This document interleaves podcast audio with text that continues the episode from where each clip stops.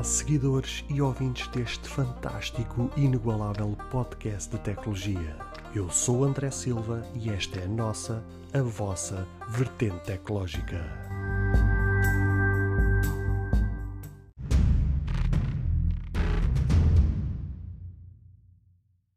Conta-nos um pouco sobre a tua história, sobre a tua história de vida. Quem és tu, Fabrício Botelho, no meio deste planeta? Então vamos lá. Senta que lá vem a história. Então, meu nome é Fabrícia e eu tenho 29 anos. Uh, vim do Brasil, do, do Espírito Santo, o estado do Espírito Santo, e de uma cidade muito pequena, chamada Pedro Canário. A gente costuma até brincar e falar que na mesma placa de bem-vindo está escrito Volte Sempre, porque é muito pequena. Uh, então, antes da tecnologia, eu nasci nessa cidade muito pequena, como falei, também não, não tive lá por muito tempo.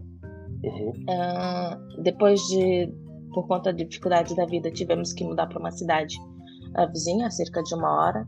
Então, nasci nessa cidade pequenina, Uh, vivi lá, penso que até os sete anos, se eu não estou em erro, na cidade de Pedro Canário, onde vive a minha avó, minhas tias, ou seja, toda, toda a família por parte de mãe e pai, basicamente, é, é dessa região. Mas pela dificuldade... Mas, mas, to, mas, mas toda a gente vivia junto ali? Uh, próximo. Cada um tinha sua, sua casa, mas eram todos próximos. Era todo mundo muito perto, cerca de 10 minutos, 5 minutos da casa de uma, de uma pessoa a outra. Uh, ainda tenho parentes até hoje que vivem lá, que enraizou, muitos saíram do, daquela cidade para buscar em outros estados, nomeadamente grandes estados do Brasil, uma melhor condição de vida. Por ser muito pequena, Uh, não tinha muito, muita proposta de trabalho, então, à medida que aquilo foi ficando um pouco mais é, difícil, muitas pessoas acabaram por, por sair e procurar outros, outros locais. E uma delas foram os meus pais.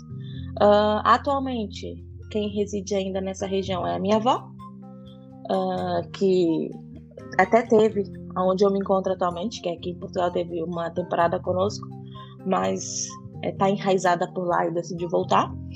Tenho ainda cerca de dois, dois tios, isso, dois tios, e alguns primos. Poucos, mas alguns.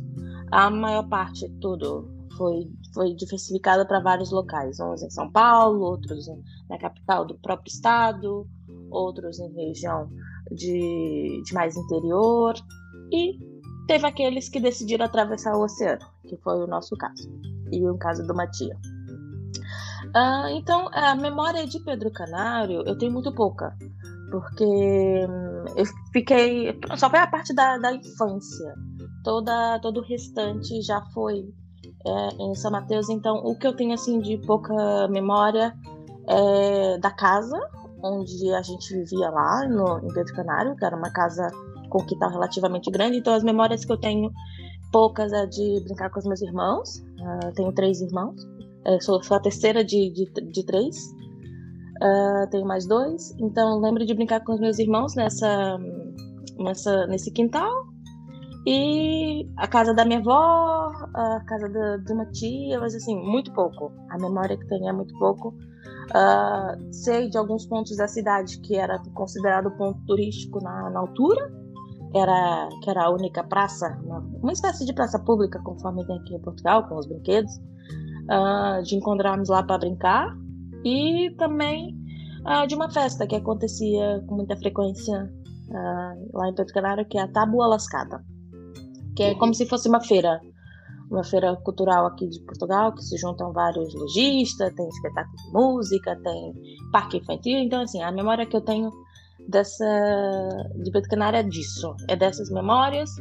Uh, e depois era férias que uh, que passava o período de férias às vezes ia para casa das minhas da minha avó, às vezes para casa das minhas tias, mas era muito curto. Uh, qual era qual era qual era o, o negócio ou o ponto forte de trabalho lá naquela zona? A, a história do, do surgimento de Pedro Canário foi muito interessante. O nome Pedro Canário era o nome de, um, de uma pessoa mesmo que fundou, foi o fundador, porque ali fica numa BR, que é a BR mais conhecida do Brasil, que é a BR-101. E era, era um ponto de paragem para caminhoneiros.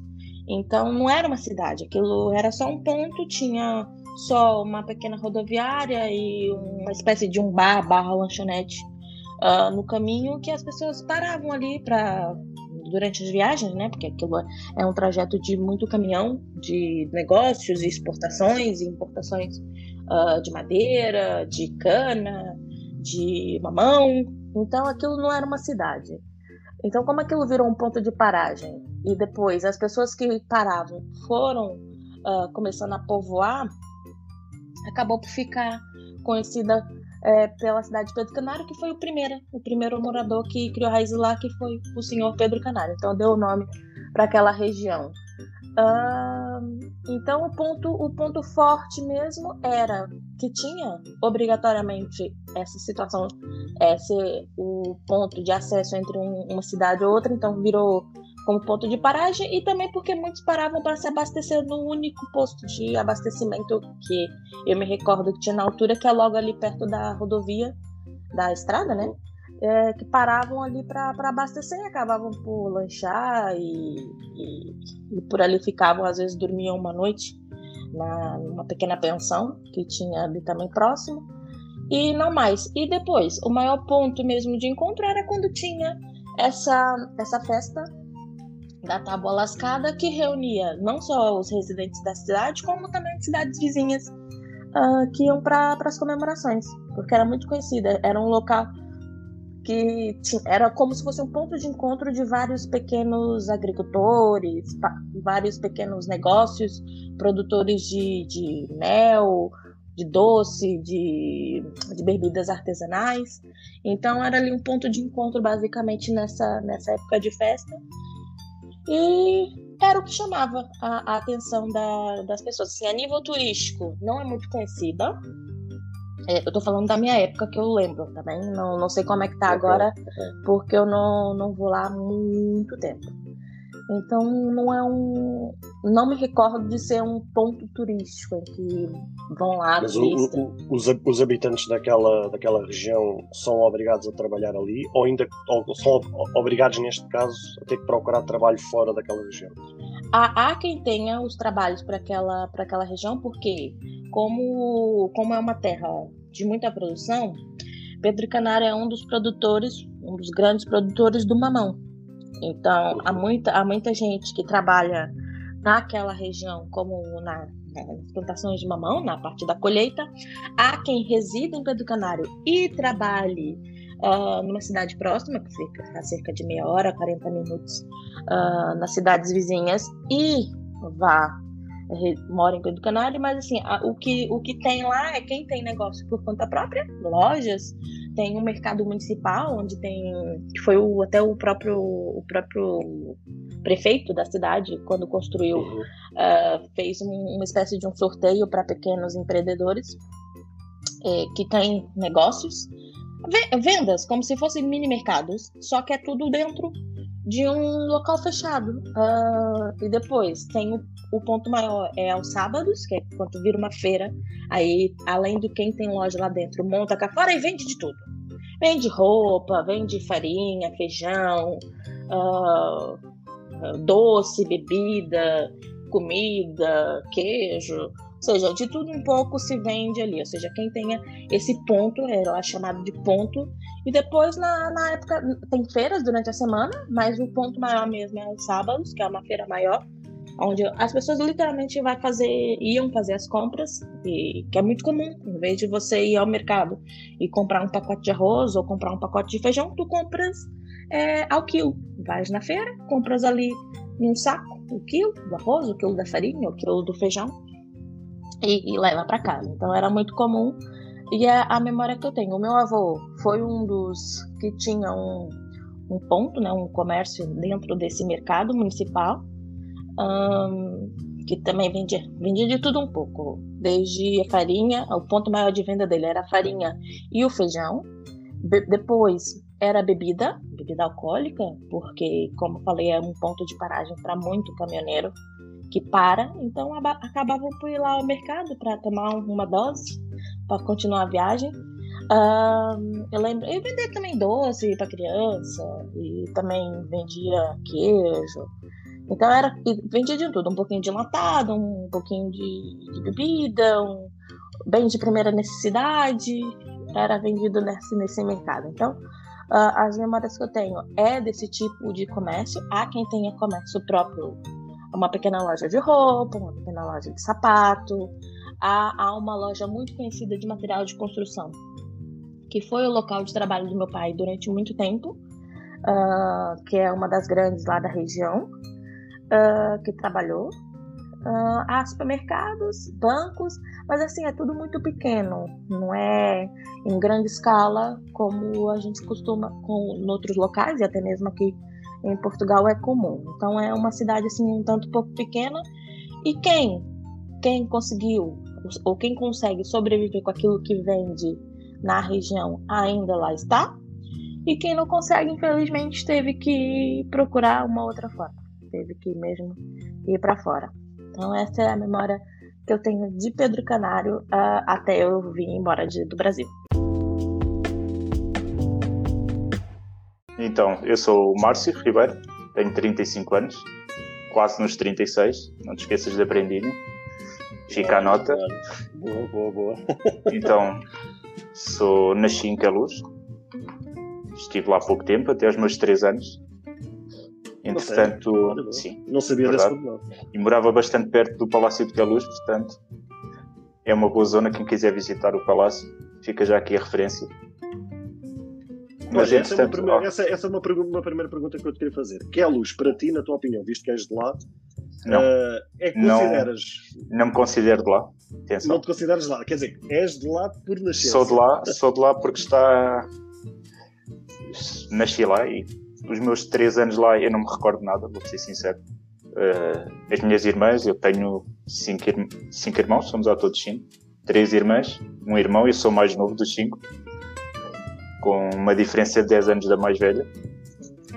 Ah, E o pouco que sei e as poucas histórias que conheço são eles que me contam, das brincadeiras que tínhamos, de, de como era a nossa vida lá, que era totalmente diferente da vida que tenho hoje. Era, nasci numa família, entre aspas, pobre, embora nunca me tenha faltado nada. Nada de nada, não tenho razão de queixa nenhuma. Não houve fartura, mas também nunca me faltou. E felizmente tive uns pais maravilhosos, tive e tenho, ainda é vivo. O meu pai já faleceu, como tu bem sabes, Uhum. mas nunca me faltou nada. E E ele já faleceu há quanto tempo? eh, faz agora 8 anos. Oito É. anos já. 8 anos já. Por cancro no Olha, pulmão. é- é- esta é uma coisa que a gente tem eh, semelhante um ao outro. Tu perdeste o teu pai, eu também já perdi o meu pai, tinha eu também 6 anos para 7, salvo erro. Eh, por isso, tu neste caso foste um privilegiado que te- tens mais lembranças e mais convivência Tenho, com ele. tenho, Eu já tenho, não, já, eu já é mesmo resgado. tenho, felizmente, tenho muitas e boas lembranças com ele. Não te vou dizer que éramos os mais chegados e tínhamos uma relação bastante afetuosa, não. O meu pai sempre foi uma pessoa muito rígida, mas que levo comigo para sempre. E por curiosidade, a parte em que me senti mais próximo dele foi na parte em que ele descobriu que tinha o cancro. E nestes meses, ele descobriu isto em janeiro de 2012, faleceu em setembro do mesmo ano. E esses foram os meses que eu senti que houve uma ligação maior de afeto. Mas tu, mas tu achas que, que- que sentiste essa necessidade de ter afeto com ele pela sensação de perda? Vou-te ser um bocado sincero, André. Como sempre fui contigo. Eh, não senti essa necessidade e senti que foi ele a procurar isso. Ah, foi ele próprio que procurou isso. O que me despertou um bocadinho mais ainda este sentimento. Mas pronto, passando à frente, não é verdade? coisas boas, coisas boas. Como Então, mas voltando agora atrás, eh, a pergunta que eu estava a fazer era: consideras eh, que é luz uma zona considerada chique ou, ou é mais o nome em si? Sinceramente, Eh. sinceramente, não considero nada chique. Há zonas muito bonitas a conhecer. Claro que há.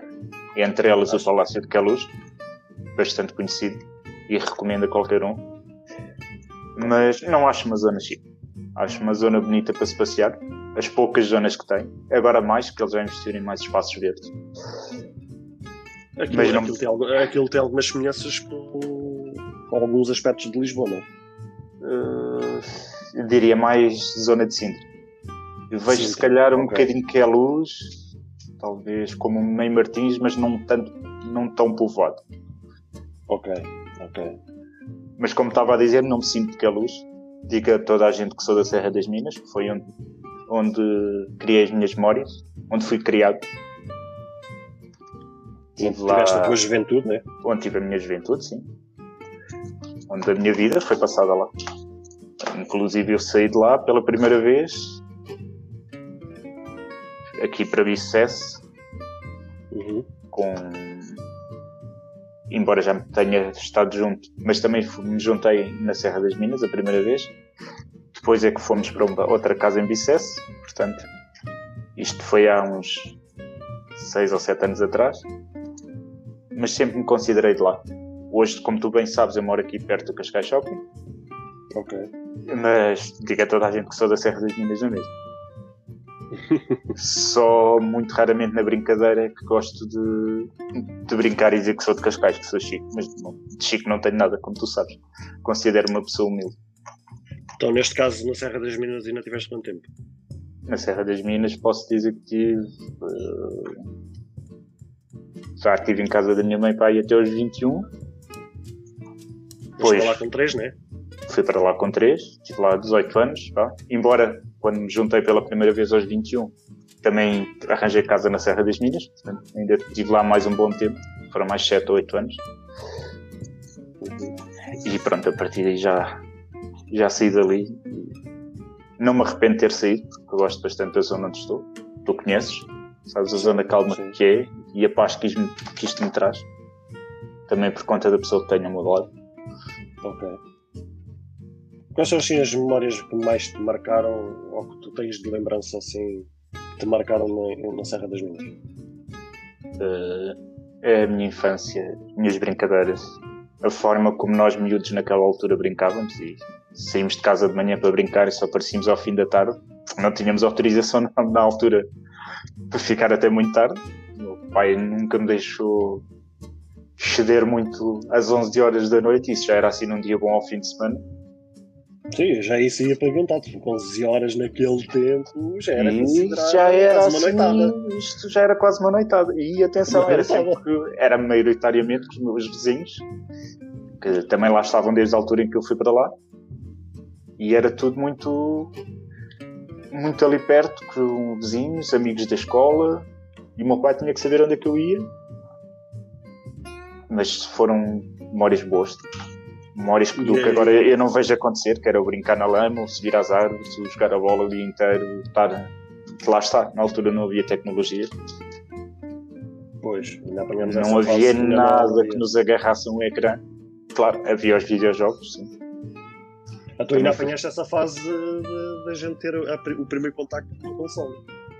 Sim, então, eh, venha a Mega Drive. Lembro-me disso. Venha a Mega Drive. Tive, a posso dizer, também apanhei. Eu não tinha, mas apanhei amigos que tinham. E A posso dizer a Mega que Drive foi, acho que não sei se a minha primeira ou a minha Não, a minha segunda. a Mega Drive foi a minha que- primeira. A minha acho que foi uma Family havia o-. Era assim que se Sim, chamava. e havia o Spectrum, como é que se... já não me recordo o nome certo do. É- Essa teve o meu irmão, que era o Spectrum, acho que era Spectrum. Era qualquer coisa assim. Sim, Uma caixa Mas- laranja que tinha uns comandos com uma roda virada era, era isso mesmo. Isso era brutal. Posso Era dizer brutal. que foram bons momentos, mas também te dizia que não passávamos um dia inteiro agarrado àquilo como agora hoje em dia as crianças passam agarradas ao computador. Eram umas horinhas e depois íamos jogar a bola, íamos lá para baixo, passear a qualquer lado, dar umas voltas. Era totalmente diferente. Hoje em dia é tudo agarrado ao ecrã. E mal há uma pausa, está tudo agarrado ao telefone. Sabes que, na, na minha opinião, acho que na, na nossa juventude, se calhar pelo facto de a gente ter muito conta- contacto com a rua, criávamos em nós uma, uma sensação de, de imaginação. Ou seja, acho que era despertada em nós muita imaginação ao ponto de sermos criativos nas brincadeiras que, que fazíamos. Eu lembro-me de fazermos balizas com mochilas, Era o que havia, André. Até com pedrinhas, era tudo o que havia. Era tudo que havia. E sim, Hoje na escola. se pedires uma criança para fazer uma, uma, uma baliza, se calhar fica a olhar para ti. eh, O que é que a? Muito provavelmente vai buscar o telefone, vai ao Google e vai ao site da Decathlon e vai procurar uma baliza. Já não há aquela imaginação que as brincadeiras antigamente levavam-nos a sonhar. Sim, Era isso. lem- Lembro-me do jogo da, da gente jogar à apanhada, andar de patins, eu lembro-me de ter patins, eh, andar de bicicleta. Era coisa que eu não tinha muito jeito, confesso. Patins nunca foi muito forte. Eh, mas. Eu, por- eu, por exemplo, no meu caso, não, não andava de patins de quatro em linha. Nunca soube andar de quatro em linha. Mas, eu quatro em linha não, de, daqueles Patins em linha? de- Não, não era em linha. O em linha foi Ah, os- que eu sabia andar. Era Ok, aquele que era ok. de quatro lateral Sei, sei, que, sei. que os jogadores de hockey patins jogam. Sei. usam, estás a ver? Eram esses que eu não sabia andar. Nunca soube. Eu lembro-me na escola, na- nas aulas de, de educação física, que a gente tinha em ginásio, numa escola que eu tive andei ali na Rentela, ahm, lá eles tinham material de, de patins. E eram esses patins que a gente usava lá, não eram os em linha. O em linha, misteriosamente, eu sabia andar. Nos outros, nunca soube andar. Nunca soube andar. Olha, Mas eu. pronto, era uma, uma fase que a gente outros. assim. Vou-te ser sincero, nem uns nem outros. Nunca tive muito jeito para isso. Experimentei sim, mas eh, não. Antes que me acontecesse algo mais grave, decidi ficar-me pela bicicleta, que tinha jeito. Aí sim, e o skate. E não E a, sei e se. a bicicleta, a bicicleta apanhaste as rodinhas? Não, nunca. Nunca. Eu sou, olha, para tu teres noção de como eu sou velho, eu, sou, eu aprendi a andar de bicicleta na IC19. Na IC19 quando ainda estava em obras, ali na zona da Serra das Minas. Eu lembro-me de, na minha infância, ter a IC19 a ser construída, a ser pavimentada, e nós, claro, miúdos, nessa altura e sem tecnologia ao pé, o que é que fazíamos? Brincadeiras ali. Jogar a bola no meio da estrada quando não estavam os caminhões a, a trabalhar era diferente, vês? Há quanto tempo é que tu já usas? ah, que eu, sabes que de datas sou um pouco ruim, ah, mas há quanto tempo é que tu achas que a gente já usa robôs de cozinha? Robôs de cozinha? É, peraí, preciso só de um tempo. Então, ah, uso robô de cozinha, salvo erro, desde 2013. Foi ainda na nossa primeira casa, certo? Na primeira casa, da primeira casa. E lembras qual foi o robô de cozinha? Sim, lembro. É, foi a febre na altura, não existia muitos. Mas na, na altura só existia a marca mais conhecida e caríssima, que era a Bimbi, da Vorbeck. Ah, e lembro da minha excelentíssima sogra perguntar-me, ela tinha, eh, tinha assistido uma demonstração, ah, e perguntado se eu queria assistir uma demonstração também. Penso que alguém, uma conhecida, estava a fazer a venda, pá, e, e ela perguntou o que é que eu achava. Pá, eu sim, tive o desejo de, de ter uma coisa prática em casa. Então, para contextualizar por que que eu precisava de uma coisa prática, pronto, como foi um, nós estávamos recém, né, Uhum. juntos, e temos uma criança eh, com os afazeres do dia, então tínhamos que, eu tinha, no caso eu, tinha que organizar muito bem a estrutura do cozinhar. Na altura a Lara era pequena, então eu tinha que fazer o comer dela, diferente do nosso. Ah, tinha que fazer todo ali um conjunto, que exige tempo, de forma manual. Ah, então, quando surgiu a febre das BIMs, sur- surgiu aquele bichinho, Uhum. ter uma ajuda, que o slogan era para ajudar as, as donas de casa e rentabilizar tempo. Pronto, então ela perguntou se eu queria fazer uma demonstração, eu disse que sim, sem problema algum. Então a pessoa que foi fazer a demonstração, desculpa, não me recordo o nome agora, mas só pediu-me para eu ter alguns ingredientes no dia da, da de fazer a demonstração do produto. Ok, tudo ótimo. Ah, estive a comprar as coisas, foi lá à minha casa, preparou assim, num piscar de olhos, num curto espa- espaço de tempo, preparou uma entrada, preparou o, o jantar do dia, preparou-me o sumo e, a- e preparou uma sobremesa. Mas assim, isso tudo muito rápido. Coisa que nós demoraríamos um dia inteiro, preparou-me ali em duas horas, menos que isso. Ah, todas essas coisas. Pá, eu fiquei super encantada com, com a demonstração. Ou seja, então vamos já à primeira pergunta. Então tu achas, ou qual é a tua opinião uh, da conveniência, da rapidez, da preparação entre um robô de cozinha e a cozinha tradicional, que é uma coisa até que tu tens bastante experiência?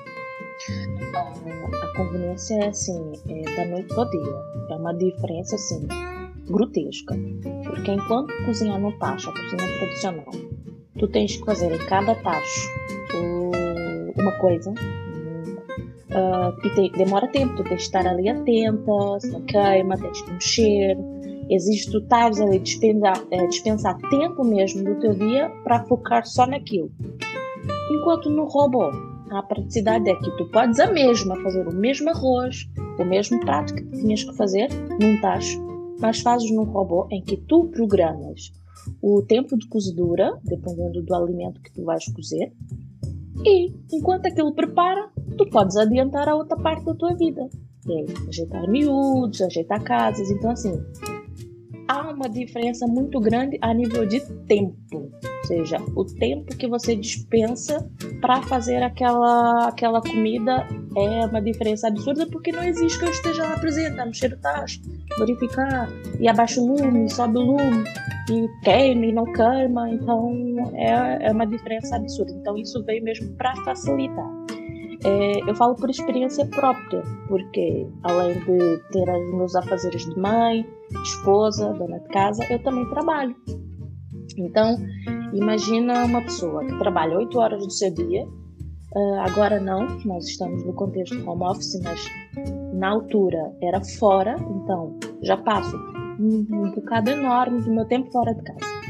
Depois chegar, buscar miúdo da escola, despachar miúdos, cozinhar, e tudo. Quando a gente dá por nós, uh, ou fomos jantar tarde porque demorei tempo a preparar o comer que não tive tempo de preparar antes, ou estou uh, até às tantas da noite ainda já a preparar o do dia seguinte, coisa que o robô me facilitou. Então, assim, para quem exerce esses três tipos de funções, o robô acaba por ser muito prático nessa rentabilização de tempo que tu tens no teu dia. Afinal, nosso dia é composto de 24 horas, porém mesmo Uh, não podemos ficar as 24 horas ali acordada a fazer tudo. Então, uhum. nesse aspecto, nessa parte da vida, da parte da dona de casa e dos afazeres de cozinha, veio para facilitar, sim. Ok, ok. Um, tu recordas qual era o modelo? Era o primeiro modelo, certo? Sim, da Bimbi. A, a Bimbi na, em 2013 foi aquela TM3 a primeira, que é aquela com. Toda analógica. Toda analógica. Não era de todo digital, era mesmo analógica. Uh, então, voltando um pouco atrás, quando foi feita a demonstração, a pessoa que fez a demonstração também levou o livro que acompanha a BIMB, então as receitas eram à parte, era no livro. Já nos robôs atuais, já integrada no próprio sistema do robô, então tem essa diferença mas a, na, na, que eu tinha era aquela mesma primeira, cheia de botões, tinha os botões da temperatura que ia do 37 graus até os 100, uh, ah, e depois tinha um outro botão que era o varoma, que era para fazer a cozedura a vapor.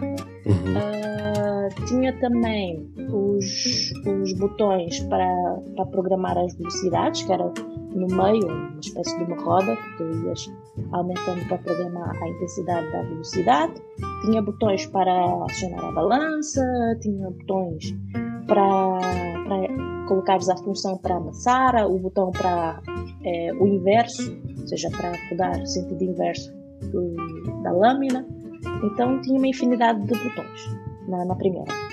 E fora o, o, o, os conteúdos, que era o motor, o copo, os acessórios em si que trazia era, era varoma, uma cesta, era uma espátula. Então ele assim acaba por ser um bocado robusto e tudo que trazia. Eu lembro que era uma caixa, uma caixa enormíssima uh, que vinha com todas as coisas. Com esses acessórios todos, tu lembras-te se tinhas a necessidade ou se faltava-te algum tipo de acessório para complementar todos esses acessórios que já vinham incluídos? Não.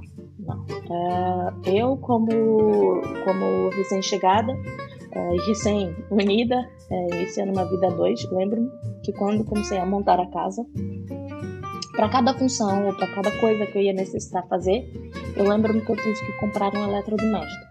Nomeadamente tive que comprar um liquidificador, tive que comprar uma batedeira para fazer bolos, eu tive que comprar uma varinha mágica para passar a comer, eu tive que comprar uma picadora para picar alhos e outras coisas, ou seja, eu tinha destinado para cada costura que eu ia fazer, ou seja, para cada coisa que eu iria preparar, eu tinha eletrodoméstico. Então penso numa bancada cheia de coisas que eu tinha de eletrodoméstico para tudo. Ou seja, para uma utilização normal de qualquer pessoa comum que precise cozinhar, que há necessidade de ter isto.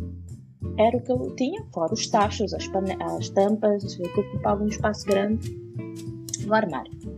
Quando eu recebi o robô, quando comecei a ouvir o robô falar para tudo, todos os eletrodomésticos uh, num só, em primeira instância eu falei assim: não é possível, vai sempre precisar de qualquer coisa. E assim, sou prova viva que não. Desde picar uma cebola, desde passar uma sopa, desde bater um bolo, desde só mexer, para não dares ali aquela função de mexer com a colher a carne ou qualquer coisa, uhum. não precisa, porque o robô tem de fato tudo integrado. Tudo integrado num só equipamento, ao invés de ter vários espalhados pela cozinha ocupar imenso espaço. Então, nesse aspecto, sim.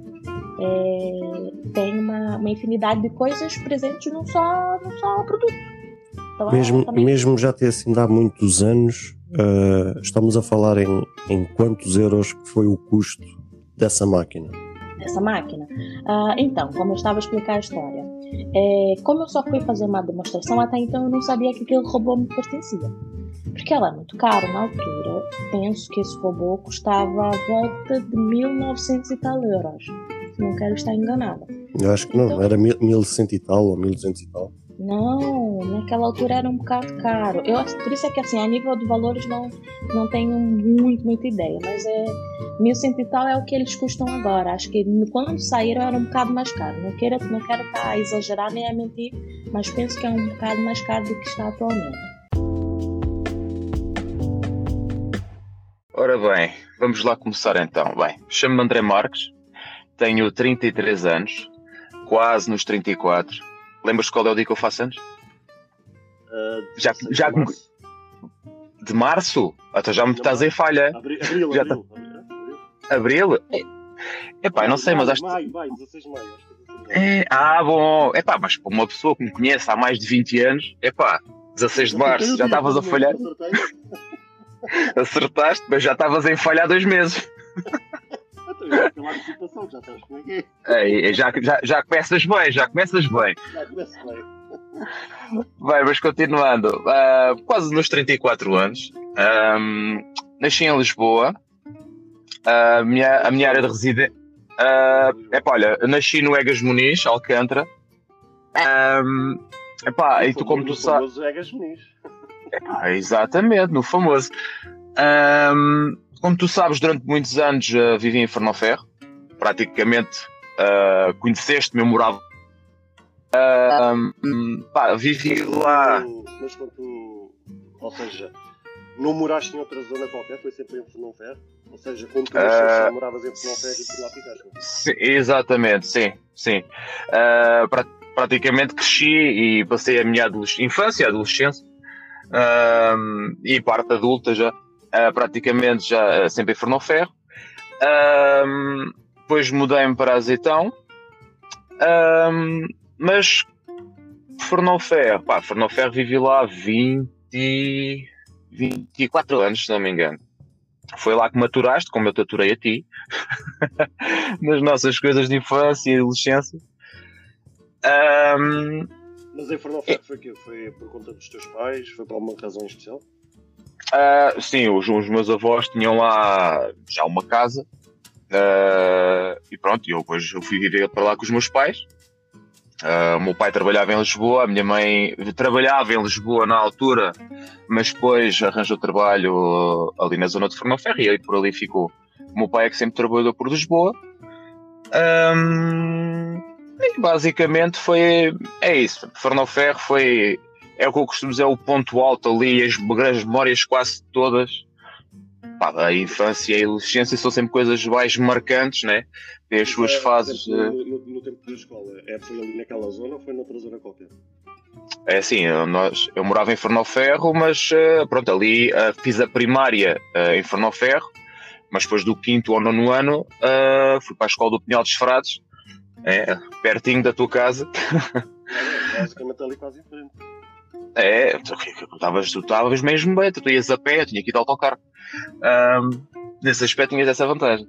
Eu, um, eu lembro-me que lá na casa do Pinhal dos Frades eu conseguia, se eu abrisse a janela, eu conseguia ouvir a, a campainha da, da, escola. Sim, tipo os barulhos e quase da escola. A cena dos intervalos e não sei o quê. Eu ouvia lá aquilo tudo. Era as belas, as belas campainhas que hoje em dia acho que já nem me lembro, já nem sei se ainda se usa isso das campainhas, não, mas deve-se deve usar. Um, mas sim, mas sim, olha, praticamente, uh, como tu sabes, a minha infância foi toda lá, adolescência. Uh, sempre contigo à mistura, a partir de um certo. Tu foste para a nossa turma no sexto ano, né? Tu vieste do. Tu vieste de, do Cavadas, né? Da escola da Amora, da escola da Amora. Vim. Vim. Ora, quando eu fui. Porque eu morava na Rentela. Depois da Rentela tive três anos no Casal do Marco. Depois desses três anos no Casal do Marco, por causa do, do meu padrasto uh, não ser polícia, foi, uhum. foi construído aquela praceta que era a chamada praceta do, do bairro do, dos polícias. Ah, exatamente, já me lembro. Aquilo foi, aquilo foi uma coisa qualquer, não sei se uma cena com a Câmara ou alguma coisa do género, que eles criaram aquilo para vender para os polícias a um preço mais reduzido. Entende? É, como fosse um. Aquela praceta da frente era, uma, uhum. era do bairro do, dos GNRs, ou seja, aquilo praticamente ficou ali concentrado as forças policiais de Portugal ali, estás a ver? Exatamente. Uh, então depois passei para ali. Uh, estava eu, acho que na escola, aquela a Nuno que era ali na Rentela. Ou seja, uhum. não era aquela uh, mais conhecida lá da Rentela que já quase que não vai passar para o Seixal, que é Jeca Afonso. Não, não é Jeca Afonso. É uma, Epá, uma, uma, fica numa descida que é das mais conhecidas ali da zona. Eu estava numa Epá, outra, aquilo... porque aquilo era do quinto ao sexto ano só, aquela escola. escola ah, ok, ok, ok. ok. Na altura chumbei no sexto ano uh, e na transição foi depois quando fui para a escola do Pinhão dos Prados. Exatamente, que isso já foi para aí em 1997, acho eu. Ah, não, 90. Datas exatamente és melhor que eu. para me lembrar dessas coisas, foi... não vai lá. Não, é, é pá, deixa-me lá só recordar. Uh, não, foi, foi em 97 para aí, foi. Foi em 97 para aí que tu foste ao 96. Não, 97. Foi. Alguns a ser. Então, neste caso, a gente já se conhece há quantos anos? É pá, uh, a gente. Do... 20. Nós. Se, se, tu entraste para, para a nossa turma no sexto ano. Uh, foi pá, em 97, foi. Foi em 97, por isso sim, já te atura há mais de 20 anos. É, é, daqui ia bem, daqui a nada há 25 anos. É pá, estamos, é, é, é, aqui, é aqui, é as bodas de ouro? É, a estamos a as bodas de ouro. Mais um bocado é. Uma coisa, do, do tempo Conta. do, do, do Fernão Ferro, quais são assim as memórias ou o que é que te marcou mais eu lembro que sempre falaste, ainda hoje falas de Fernão Ferro com, com, muita saudade, com muito carinho e, e nota-se um brilhozito nos teus olhos quando a gente fala em Fernão Ferro, porque nota-se mesmo até no tom da, das tuas palavras que é sempre um sítio que te marcou muito e acredito eu, se calhar pela, pela infância, pelas brincadeiras, pelos amigos. É que tu tens assim algo de memória ou o que é que te marcou mais nessa altura? É assim, olha, Fernão Ferro, na altura que, que cresci, em toda a minha infância e adolescência, uh, hoje em dia já está um bocado mudado, mas Fernão Ferro sempre foi um género de. Pá, sempre, como tu conheces, como tu conheces a zona, uh, era uma zona super calma, que parecia quase uma aldeia em que toda a gente se conhecia. Epá, e havia uma simplicidade ali uh, brutal. Pá, o próprio ambiente, as pessoas conheciam, davam-se bem, havia uma grande entreajuda. Um, epá, e lá está eu acho que qualquer pessoa na zona onde nasce ou, ou, onde passa a sua grande parte da infância e adolescência, acho que essa zona fica sempre marcada. Pronto, tanto para o bem como para o mal, como é óbvio. Um, epá, mas foi lá que eu fiz pá, as, as, as, maiores amizades, uh, algumas, claro, um, e que conservo até hoje, como a tua e como mais pessoas que tu certamente também sabes quem são. Um, Epá, e acho que depois tudo é. é lá está, é o, o toda a envolvência que aquilo tem, o teu crescimento, como tu falaste bem, as brincadeiras, uh, epá, tudo, no, tudo no geral, uh, são coisas que te vai marcando. Uh, mas eu, como é que é de explicar? o café, como é que é o café da Lena? Da Mena, o café da Mena, o, mítico, o mítico, o mítico café da Mena. Existe, é um dos cafés mais antigos uh, de Ferro. Praticamente naquela altura havia se calhar ali, sei lá, três cafés, uh, mas que toda a gente se concentrava naquele café, o que era engraçado, porque vinha pessoas uh, pá, de outras zonas para ali, uh, epá, e ao fim de semana, então aquilo estava sempre cheio. Uh, epá, aquilo era como fosse, era um ponto de encontro das pessoas, quase de Fernão Ferro inteiro, o que era engraçado. Uh, hoje em dia. O, o, café aquilo era dela ou era aquilo era de família? Aquilo, o café, o café já era dos pais dela. Entretanto, os pais dela depois faleceram e ela tomou conta do café. Uh, epá, e até hoje ficou, apesar de eu já não lá ir já há alguns anos, uh, desde que saí de Fernão Ferro, já não. Já lá passei, já lá passei, mas não cheguei a entrar. Uh, mas Fernão Ferro hoje uh, já, não, já não o reconheço como o conhecia, porque evoluiu, né? Faz, também faz parte dos tempos a evolução, mas é pá, aquilo agora tem 10 vezes mais pessoas, uh, é uma coisa impressionante. Uh, também acredito que seja muito. Achas que houve uma, uma procura naquela zona? É assim, como tu sabes, Lisboa é sempre aquele caos. A periferia de Lisboa também foi muito procurada a nível imobiliário e praticamente esgotou-se. Uh, porque Lisboa é muito cara, a periferia na altura que não havia assim se calhar uma grande procura, ainda tinha ali uns preços, era cara na mesma, mas tinha uns preços mais acessíveis, mas hoje em dia pá, é uma coisa que já está caríssimo também, porque já é, a procura é muita. Uh, e as pessoas começaram, de há muitos anos para cá, a procurar a margem sul, uh, se calhar começaram a procurar zonas ali como Almada, com Rois, por aí fora, até que pá, as coisas, há, normalmente as casas vão sempre de consoante a procura, é, o valor também aumenta. E se calhar, como tu sabes, que a Pinhal dos Fratos também evoluiu muito pela procura, porque as pessoas vão, vão, vão passando para este lado à procura de casa. Epá, e já e perto da ponte, se calhar é um, são, as casas já estão assim um pouco mais uh, esgotadas, vai com um valor já muito grande, e as pessoas começam a recuar ou a avançar cada vez mais para estes lados. E a procura foi muita, epá, e desde que eu saí de Fernão Ferro até aos dias de hoje, uh, de pessoas que conheço lá ainda, e das vezes que já lá passei, bem, aquilo cresceu e cresceu e cresceu de uma forma louca, epá, e tem, tem já milhares e milhares de pessoas, mas lá está, eu acho que o conceito, a aldeia e de toda a gente se conhecer, isso já se perdeu. Vamos falar aqui um pouco, para quem ouviu o episódio da uma ou duas semanas atrás, vamos discutir agora em conjunto a nossa opinião e o que é que a gente acha sobre esse assunto.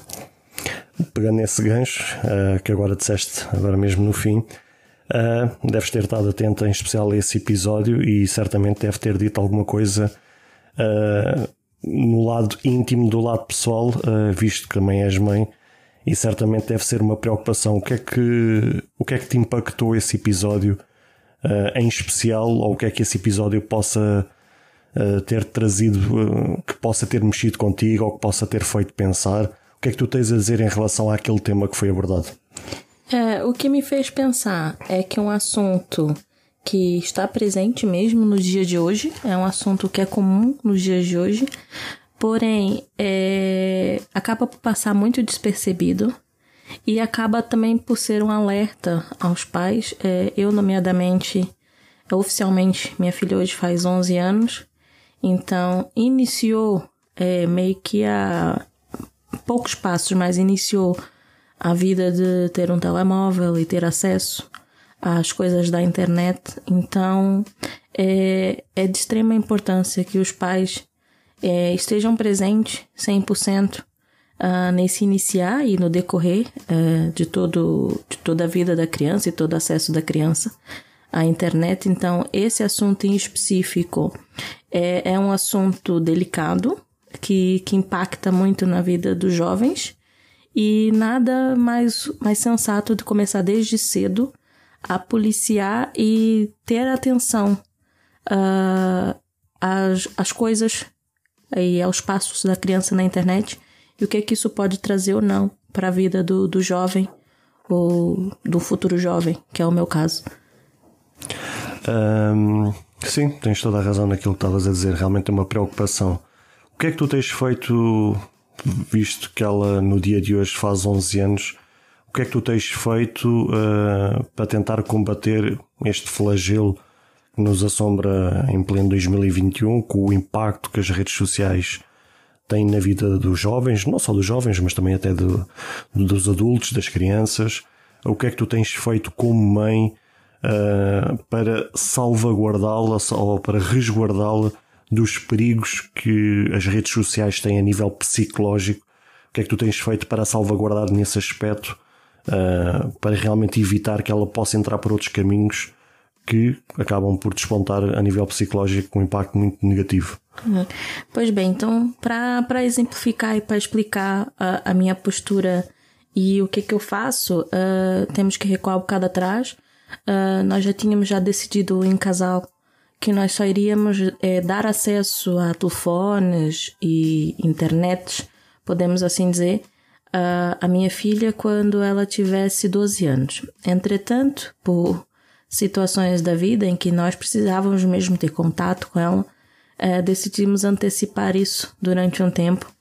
Então, qual foi a nossa postura? Uh, mas só para falar para os seguidores, é, não é só da agora que ela tem acesso à tecnologia em si, é, sendo estando na família de quem está, a tecnologia acaba por estar presente desde muito cedo. Então, é assim, uh, a Lara já teve é, acesso a vídeos, a YouTube, a, a computador, até nesse tempo de pandemia foi a, a ferramenta dela de estudo durante muitos meses.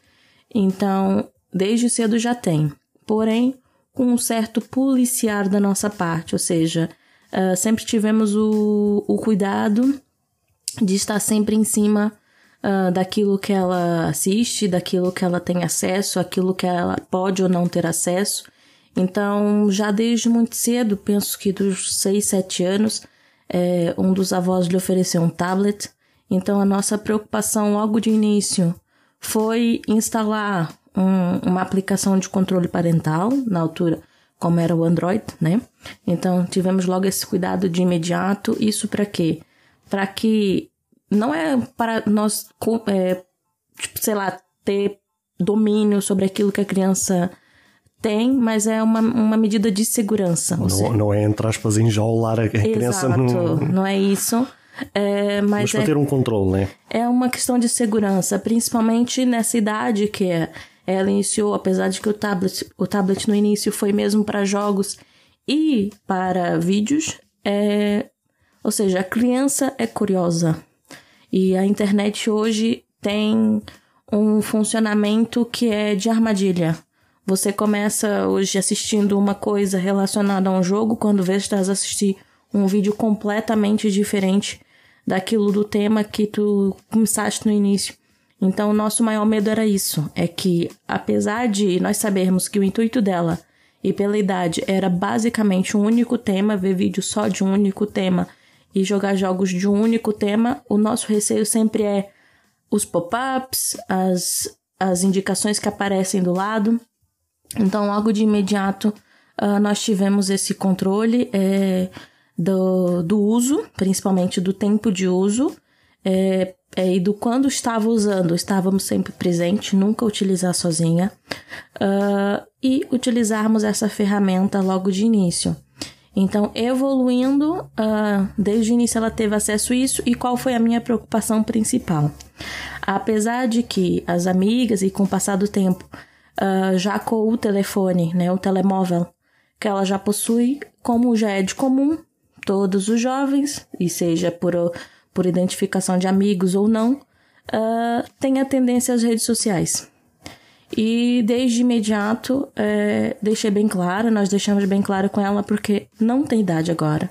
Não é o ideal agora. Então, a única social media, vamos assim dizer, que ela tem acesso é o WhatsApp para comunicação com os amigos e até mesmo com os familiares e o TikTok, mas não tendo uma conta feita, ou seja, ela só tá mesmo para assistir e, e o que ela vê é eu sei, eu consigo perceber e tenho acesso a tudo que ela que ela assiste. Então assim, de imediato a regra foi, ok, vais ter um telefone, porém esse telefone só vai ser usado para contato com a tua família, contato com os pais e com os teus amigos. Porém, redes sociais, apesar dela ter insistido bravamente, não permitimos e, e justamente pelo tema que nós vamos abordar hoje, porque é, rede social hoje, é, principalmente a plataforma maior e mais conhecida, Instagram, foi é, tornou-se para uns ferramenta de trabalho, uh, para outros passatempo uh, e dependendo do conteúdo e do tipo de coisas que assiste, isso pode ter um impacto muito grande na vida de um jovem, adulto, seja de quem for. Uh, e para um, uma criança que está entrando na fase da pré-adolescência.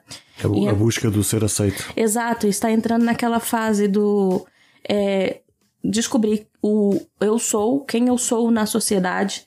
É, nós achamos por bem que não tem acesso, porque isso pode ter um, muitas vezes um, um impacto até positivo, mas 90% das vezes muito negativo. Então foi uma decisão em conjunto que nós tomamos e ela insistiu, já perguntou e nós já sentamos, explicamos o porquê. E para que a criança ou para que o jovem estabeleça, é para que ele entenda, perdão, uh, nós estabelecemos métricas. Então, ela já desde cedo já pedia um telefone, mas nós já tínhamos estipulado telefone só aos 12 anos. E quando nós decidimos, por situações pessoais, antecipar esse, esse mimo, né, esse presente, antes de nós darmos, nós também explicamos o motivo de nós estarmos é, antecipando essa decisão. Uh, e, e, era mesmo por motivos de contato que nós precisaríamos ter com ela derivado da nossa vida pessoal e nível de trabalho. E de igual forma também o fizemos o porquê é, de nós não permitirmos uh, ter acesso e o que ter, e o que tem acesso hoje é estritamente é, verificado por nós constantemente, então nós também tivemos esse cuidado de, de explicar para ela o, o, motivo disso tudo e graças a Deus ela tem entendido bastante uh, o porquê. Levantaste aí duas bolas interessantes que, que eu por acaso tenho curiosidade em saber a tua opinião e ver o que é que tu tens a dizer a respeito disso. Primeiro, a questão do controle parental. Isso, por acaso, é uma dica que podemos deixar aqui aos nossos ouvintes. Uh, para quem usa uh, o sistema Android, tem, neste caso, um smartphone uh, com o sistema operativo Android, existe realmente, por parte da Google, aquela aplicação Family Link, que é uma ótima aplicação para as questões de controle parental, para o que podes dar permissão, o que não podes dar, uh, gerir horários, uh, quando é que a criança pode uh, ver determinada coisa, permitir que tipo de aplicações, né? qual, te, qual foi a tua experiência enquanto usaste essa aplicação e que recomendações é que até podes dar pelo uso e pela experiência que a gente teve com essa aplicação? É, é assim, pelo período que nós utilizamos e na fase em questão foi de, de extrema importância até mesmo para gerar uma educação na criança a nível do uso do, da, da internet, do, do acesso mesmo aos aplicativos. Isso porque, é, só para entenderem, ela tinha um tablet, é, pronto, foi configurado por nós, só tinha lá as aplicações que eram baixadas por nós e como é que era o funcionamento. Ela tinha um quadro horário em que já tinha exemplificado que durante a semana uh, o acesso era muito restrito, tinha um acesso maior no fim de semana, porém não é à vontade nem à vontadinha. Uhum. É, ela tinha uma, um, um, espaço horário que nós estipulamos, o período de utilização, e ativamos desde imediato que, atingindo aquele limite de utilização, o tablet automaticamente bloquearia e aparecia uma mensagem hora de dar uma pausa. E só poderia ser ativado por nós em um dos nossos dispositivos móveis uh, se liberaríamos ou não mais tempo e podíamos até estipular se liberaríamos um tempo longo, ou seja, até E quando lembrando quiser. que também podia ser bloqueado a qualquer momento. Podia ser bloqueado a qualquer momento. Ou se liberaríamos só mais 10, 20 minutos. Ah, tinha a questão muito importante de toda aplicação ou qualquer coisa que ela ti- tivesse que baixar na loja, nomeadamente a Play Store, teria que passar por uma, um, pedido, um pedido de permissão da nossa parte. Esse pedido de permissão poderia ser feito das duas formas. Ou nos enviando um pedido por mensagem, então, tanto no meu smartphone como no smartphone do André, aparecia uma, um pedido que a Lara está tentando baixar X. E nós analisávamos se convinha ou não, mas por todas as vezes que ela tentou baixar algo, ela sempre antes tinha nos comunicado. E nós antes fazíamos uma pesquisa. Ou, se fôssemos os próprios no tablet, ou seja, no dispositivo da criança, tínhamos que logar com a senha ah, de um dos nossos e-mails, ah, que eram os que estavam associados como os, os responsáveis. Quem era o Ricardo Parrinha? Quem és tu antes desta pessoa que a gente conhece no dia de hoje? Quais são as tuas origens? Qual é a tua história? De onde tu vieste? Quem és tu? É assim, não posso estar a revelar uma, eh, eh, nem não posso estar a revelar. Ah, não tenho assim grande coisa para revelar. A minha vida sempre foi bastante simples. ah, as minhas origens são simples, tanto que ah, sempre vim de uma família trabalhadora, sempre muito empenhada no, no trabalho e, e muito fechada, digamos assim, porque hum, não, não é que não fosse, não é que a minha família não seja para fora, porque nós eh, até somos pessoas extremamente amigáveis, mas Hum, não sei, sabes aquele feeling em que tipo a família é para a família e a família vem primeiro? Uhum. É uma das me- melhores frases que eu posso descrever a, a minha família é assim, nós somos unidos e é para nós e nós vamos sempre em primeiro, sempre foi, foi das coisas que ao longo do tempo eu fui cada vez mais interiorizando. Ah, Uhum. mas, mas é isso, pessoas simples. Nasci na antiga maternidade de Cascais, que atualmente é um prédio abandonado ahm, e que há uns anos Sério? por acaso é. Tá no, Mas ainda tá no funciona meio. hoje? Não, não, está abandonado. Está tipo no meio Ah. de Cascais. Está no meio de Cascais. É um prédio abandonado, tu passas por lá nem sabes o que é que era aquilo. Ahm, e há uns anos por acaso tive a notícia, não sei se esse projeto acabou por ir para a frente ou não, ah, que era tornar ah, a antiga maternidade de Cascais ahm, num futuro, ou, aliás, numa futura universidade barra local de prática de medicina. Mas não sei se isso foi para, para a frente, se não foi. Eu gostava que fosse, né? porque se agora no, em Carcavelos tens a, a- a Universidade Nova, trazeres uma, uma universidade para Cascais, seria algo estrondoso. Uhum. Mas achas que é uma coisa que está a faltar em Cascais? há muita coisa que está a faltar em Cascais. Ah, eu acho que. e, e, no entanto as pessoas têm a noção completamente errada. Pensam que em Cascais, É. por ser um- considerado um sítio VIP, tem tudo e mais alguma coisa. Não, é um sítio VIP, atenção. Eh, As casas são caras, tens boa qualidade de vida e tens lá muita coisa. Mas em nível de vida eh, e esti- eh, e coisas que aconteçam, tu só tens as periódicas, tens as festas no, no verão e tens os eventos na altura do Natal e, e, e coisa, tens o Lume e, e, pouco mais. Mas de resto é, é, uma, ci- é uma cidade não, é, não vou dizer uma cidade de velhos, mas é uma cidade en- envelhecida, que aos poucos e poucos tem mo- modernizando e, e, e acedendo ao pessoal mais jovem. Mas não é tipo, não é um Mónaco, como a maior, a maior parte das pessoas pensa que é. Cascais não, não é assim. Não é assim.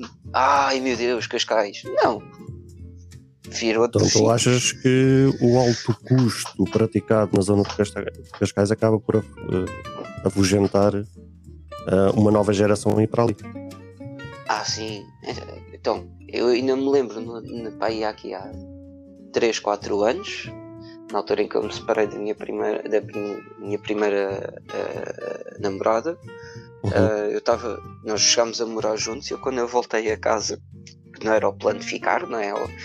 Já começou a sentir o, o, o sabor, o, o, bom sabor da liberdade. Voltar para, para a casa dos pais nunca é, nunca é aquela coisa que uma pessoa gosta, mas tempos difíceis exigem medidas difíceis. uhum. Eu lembro-me de ver um T0 ali aonde? Em Al Alcabidez? Eu acho que é ali em Alcabidez. Um T0 estavam-me a pedir 350 euros.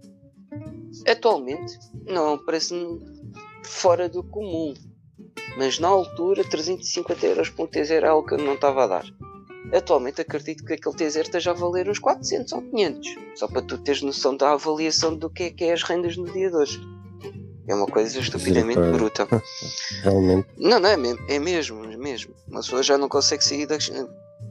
As pessoas ainda criticam. Ah, o, as pessoas não querem trabalhar, não querem sair da casa dos pais. Não, não há condições de sair. Tão simples quanto isso. É impossível viver num ordenado tipicamente mini uh, e sobreviver sozinho numa casa. A não ser que conheças alguém que te faça uma renda baixa, porque senão uh, esquece ou é quartos com valores de rendas de casas ou, ou sujeitas de pronto. Mas, mas sim, continuo a dizer que Cascais, uh, a fama de os tios e das tias de Cascais, uh, que percorre o país todo, é, é, de uma geração que já não existe. Sim, já houve o tempo em que Cascais era luxuoso, digamos assim, porque não havia tanta comunidade como tocando agora no assunto deste podcast, como a tecnologia. Há 30, 40, 50 anos atrás era fino, era chique, mas não é nada do que é hoje. Ou seja, agora só exemplo, fica o, o mito. Só fica o mito, só fica as lendas. Porque, por exemplo, tens outra vila que não está muito longe que tem avançado bastante nisso, que é a Vila de Oeiras. A Vila de Oeiras tem avançado para Chuchu a nível de tecnologia, comunidade e conforto para a população. Então, neste caso, atribuis a culpa, neste caso, aos governantes de quem tem comandado os destinos das suas câmaras, não é? Sim, sim, sim. E depois também aos residentes. Eu, por exemplo, como tu sabes, mas os ouvintes não, eu trabalhei na padaria portuguesa ali de Cascais, fui, fiz parte da equipa que abriu. Eu lembro uhum. que Uh, eu lembro-me perfeitamente que nós tivemos duas ou três queixas de residentes da rua de cima porque nós deixávamos o exaustor ligado até sairmos e as pessoas queriam dormir às nove da noite. Atualmente têm um Burger King ao lado e não se podem queixar. Só para tu teres Chega a ser piada. Chega a ser piada, mas os residentes em si, acho que é, é a vila, ou a cidade, ou localização que eu vejo mesmo que a população, não é a maior parte, como é óbvio, tem um foco muito, uh, tem uma força muito grande na, na maneira como a Câmara funciona. Lá está. São residentes muito antigos, conhecidos de conhecidos, famílias de famílias, uh, famílias de políticos, famílias de não sei das quantas, e o meu tio e o meu sobrinho é CEO de uma empresa X e o meu é da Câmara não sei das quantas. Por isso é que Cascais em si uh, torna-se muito fino, porque existem muitos conhecidos. Acho que é, que é mais por aí. As ditas cunhas. Hum, pois. É aquele velho problema que a gente já conhece desde há muitos anos. Exato. Então, e tu achas que, por exemplo, se aquele hospital onde nasceste transformasse numa, numa universidade, achas que aquilo poderia ser a rampa de lançamento para atrair eh, uma nova geração para ali e mudar o conceito da, da cidade de Cascais? Sem dúvida, sem dúvida. Imagina só. O que é que é enfiados? digamos, 3 mil alunos, mais staff, seja professores, e se aquilo era, imagina, se aquilo era para ter prática, tu tens de ter enfermeiros residentes ou tens de ter médicos residentes, que por si só devem ser depois os professores. Um, estás a enfiar 3 mil jovens entre os 18 e os 26 anos, que é mais ou menos a minha faixa etária, né? Eh, se bem que eu sou de 94 e fiz os 27 este ano. Um, faz muito, faz muito. Só restaurantes, saídas, rendas. Sim, porque a vida noturna em Cascais não tens muito, mas ainda tens algum. Uhum. Um, fora que também tens a Marina, que é sempre um ponto, um ponto de atração um, para pessoal que queira ser diferente, digamos assim.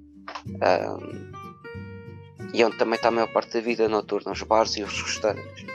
Portanto, eu acho que sim, acho que acaba por ser, para, para além de ser um boost para o comércio, um, jovens trazem mais jovens. Acabou, é daquelas coisas que, que.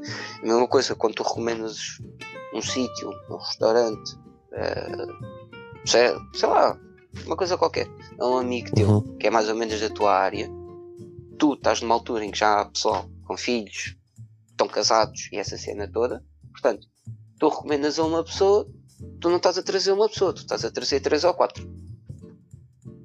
Ah, Entendes o que eu quero dizer? É a mesma coisa sim. que a nova, a, a, nova de Carcavelos. Eu vinha saber uma coisa muito curiosa. Eu passo lá, passava mais vezes, agora já não passo tanto. Na universidade existe um rooftop, existe um restaurante. Nestes últimos 10 anos, que impactos, que evolução, que coisas impactantes que a tecnologia trouxe à tua vida, que coisas é que a tecnologia trouxe-te de positivo ou negativo e que se hoje, por exemplo, essas coisas fossem retiradas da tua vida, uh, já não saberias o que fazer. Ou seja, conta-nos a tua experiência nestes últimos 10 anos em relação à tecnologia, ao impacto, às coisas positivas e negativas. Então vamos lá. Uh, desde, desde sempre, né? Que eu entendo por gente. Uh, a tecnologia, desde que seja no início ou no fim, já avançada ou não avançada, já, já apresenta na minha vida. Epá, então impactos positivos que traz atualmente, olhando assim, Fabrícia de 10 anos atrás, Fabrícia 10 anos depois, é, no meu caso acho que foi um impacto bastante positivo. Uh, quando se sabe tirar partido e quando se tem alguém ao lado que entende, né? principalmente uh, sabe-se tirar partido do, daquilo, do bom que a tecnologia tem para oferecer, acaba por ser muito positivo. Eu falo por mim, uh, porque hoje basicamente quase tudo que tem em casa, que a gente mexe, que a gente trata, é tudo tecnológico. Então vamos pegar assim vários, vários cenários. Uh, Fabrícia na cozinha, Fabrícia na cozinha sem os seus eletrodomésticos tecnológicos não é ninguém. Há, há 10 anos atrás, quisias fazer o que cozinhada era livro de receitas na mão, revistas, taxas, panelas e tudo mais. E alguém que veio supostamente de uma aprendizagem de cozinha tradicional. Exatamente. Eu sou brasileira, né? Então a, a cultura brasileira é de passar de geração para geração as receitas. Então Sou daquelas que aprendeu a fazer bolo, a bater na mão com a avó, a amassar bolachas, tudo à mão. Epá, e de cozinhar. Minha família era grande, né? A minha família é grande, não era, ainda é grande. Então, acostumada a cozinhar tachos, então era um tacho para arroz, um tacho para feijão, um tacho para carne, e vai a salada, e corta isso, e corta aquilo.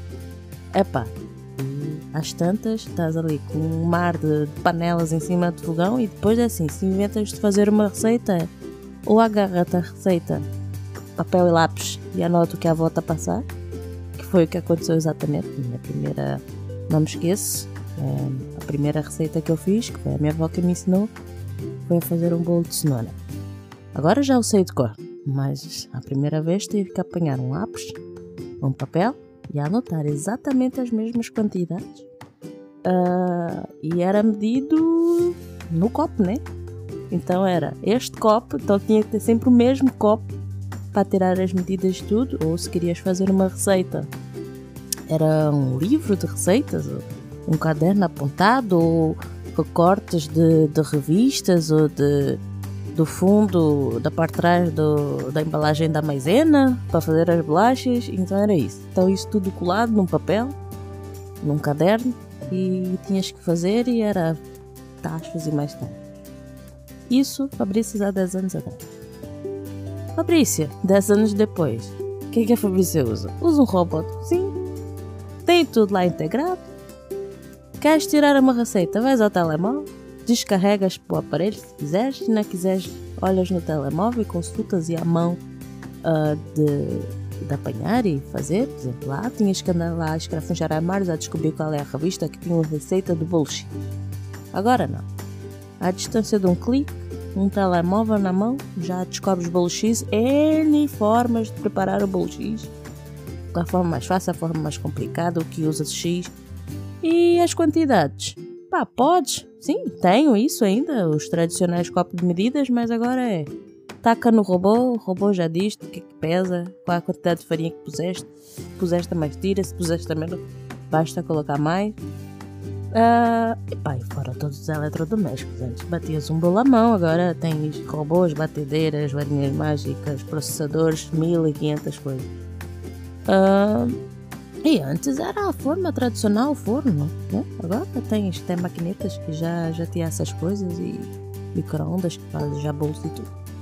Epá, então é assim, bem utilizado, acho que a tecnologia traz de muito positivo. Eu, por menos, uh, nunca, tu sabes que nunca fui muito rodado em transportes, ainda assim andei de transportes há algum tempo, durante quase estes 35 anos que eu tenho de vida.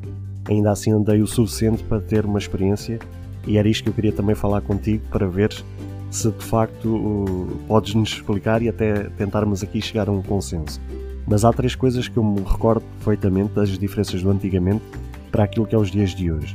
Primeiro, quando tu tinhas que comprar um bilhete ou tinhas que carregar um passe, era obrigatório teres que enfrentar uma fila enorme para o fazer, coisa que hoje em dia já tens alternativas.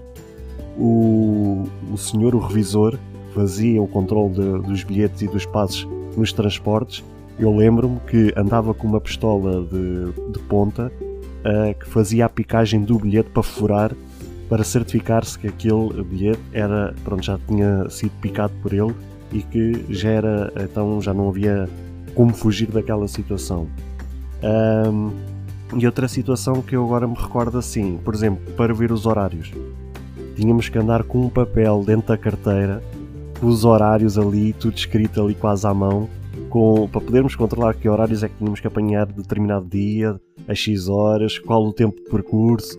Uh, ou seja, recordo-me perfeitamente destas três situações que antigamente era o natural e que hoje em dia, uh, conforme tu disseste há bocado, através do telefone, tu consegues uh, ver um horário de um autocarro, consegues ver um horário de um avião, consegues ver um horário de um comboio, consegues carregar o passe à distância sem teres que enfrentar uma fila. Uh, o revisor, isso tu poderás melhor dizer do que eu, as tecnologias que ele hoje em dia tem para fazer a verificação de bilhetes, de passes, etc, etc, aí demonstra realmente a evolução dá 10, 15, 20 anos atrás para aquilo que é a realidade nos dias de hoje. É, é completamente diferente. Anteriormente era isso que tu disseste. Uh, eu ainda cheguei a apanhar aqui em Portugal o tempo do, do bilhete picado com aquela pistola, fazer um, um buraquinho né? Na, no papel. E o bilhete era comprado naquelas máquinas que a gente tinha que pôr. E era só dinheiro, era só moedas. Eu lembro-me disso. É pá, entretanto mudou bastante. Uh, pá, hoje, sim, experiência própria. Eu já não sei o que é, que é enfrentar uma bicha para fazer o carregamento do passe, muito sinceramente. Ainda tem pessoas, né? Aquelas senhoras mais de idade, e sempre no início de cada mês, quando eu vou apanhar o, o comboio, há sempre uma bicha enorme, mas a gente já nota. Ainda é muitas das pessoas mais antigas, uh, mais os mais jovens. Pá, eu falo para mim, eu carrego o meu passe de casa. Ainda esbravejo contra a aplicação, que eu acho aquilo ainda um bocado para pré-histórico. mas, mas já me facilita imenso, então já, já há a possibilidade de carregar uma caixa da tempo, mas também uh, eu faço pelo computador, falo por mim própria, faço pelo computador, uh, pago com um cartão e já fico despachada. Uh, a nível dos, dos bilhetes, pá, aquilo como mudou-se completamente. Uh, agora o revisor tem tipo uma espécie de uma maquineta de multibanco da TM. Uh, que nós passamos lá, passa, ele tem duas, uma, uma maquineta para fazer leitura, né, tipo um PDA, um telemóvel, e essa maquineta a gente encosta lá o cartão e aquilo já dá ele todo, onde é que a gente entrou, até onde o nosso passe é válido e tudo mais. E sabemos, né, que aquelas pessoas, pá, esquecimento ou por, por simplesmente só fazem. Uh, antigamente, se tu apanhavas uma multa de transporte para estar sem o bilhete, tinha aquilo ir a julgamento, depois chegava-te a dívida, tinhas de pagar e tinhas X dias para pagar. Atualmente pagas na hora. Já tem lá o senhor com a máquina multibanco já pergunta: crédito ou débito, quase. Então é, é muito rápido. E já as máquinas em si, isso dos horários é, é excelente. Ou seja, eu que necessito dos transportes, uh, anteriormente, se eu queria saber se tinha greve, era no susto, chegava lá, não há comboios. Atualmente já se põe o aviso com X horas de antecedência.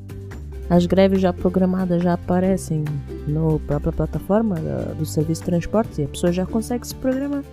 Epá, isso num telemóvel, no computador, onde é que seja, com acesso à internet, tu já consegues ver e queres saber o horário do comboio às vezes. Olha, não consegui apanhar este, qual é o que eu tenho a seguir? Anteriormente era isso, tinhas de ter aquele livreto, tinhas que apanhar todas as vezes e se perdias ou se rasgavas, tinhas que ir A casinha do senhor buscar outro.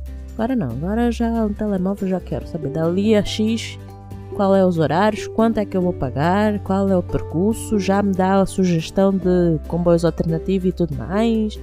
Uh, há aplicações já para isso? Tipo, eu preciso. Usei-a. Já? E quê? Final de semana passada, semana atrasada, sei lá.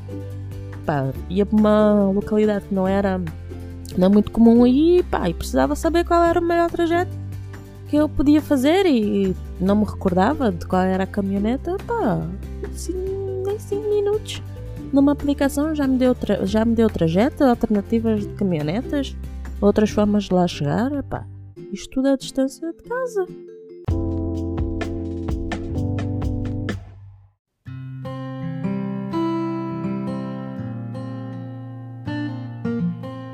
Caros ouvintes, chegamos infelizmente ao fim de mais um episódio. Espero que cada um de vós tenha gostado. Se de facto gostaram deste episódio, passem no Apple Podcast e avaliem e comentem este podcast. Ou se a vossa plataforma de podcast permitir fazer alguma avaliação, então peço que o possam fazê-lo, para que seja recomendado nas pesquisas e chegue a mais pessoas.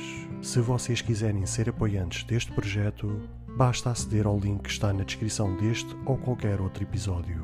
Caso tenham alguma dúvida ou queiram fazer alguma crítica, seja ela positiva ou negativa, ou até mesmo queiram sugerir algum tema para ser falado no futuro em algum episódio, todos os contactos estarão na descrição de cada episódio, incluindo este. Beijos e abraços e até ao próximo episódio.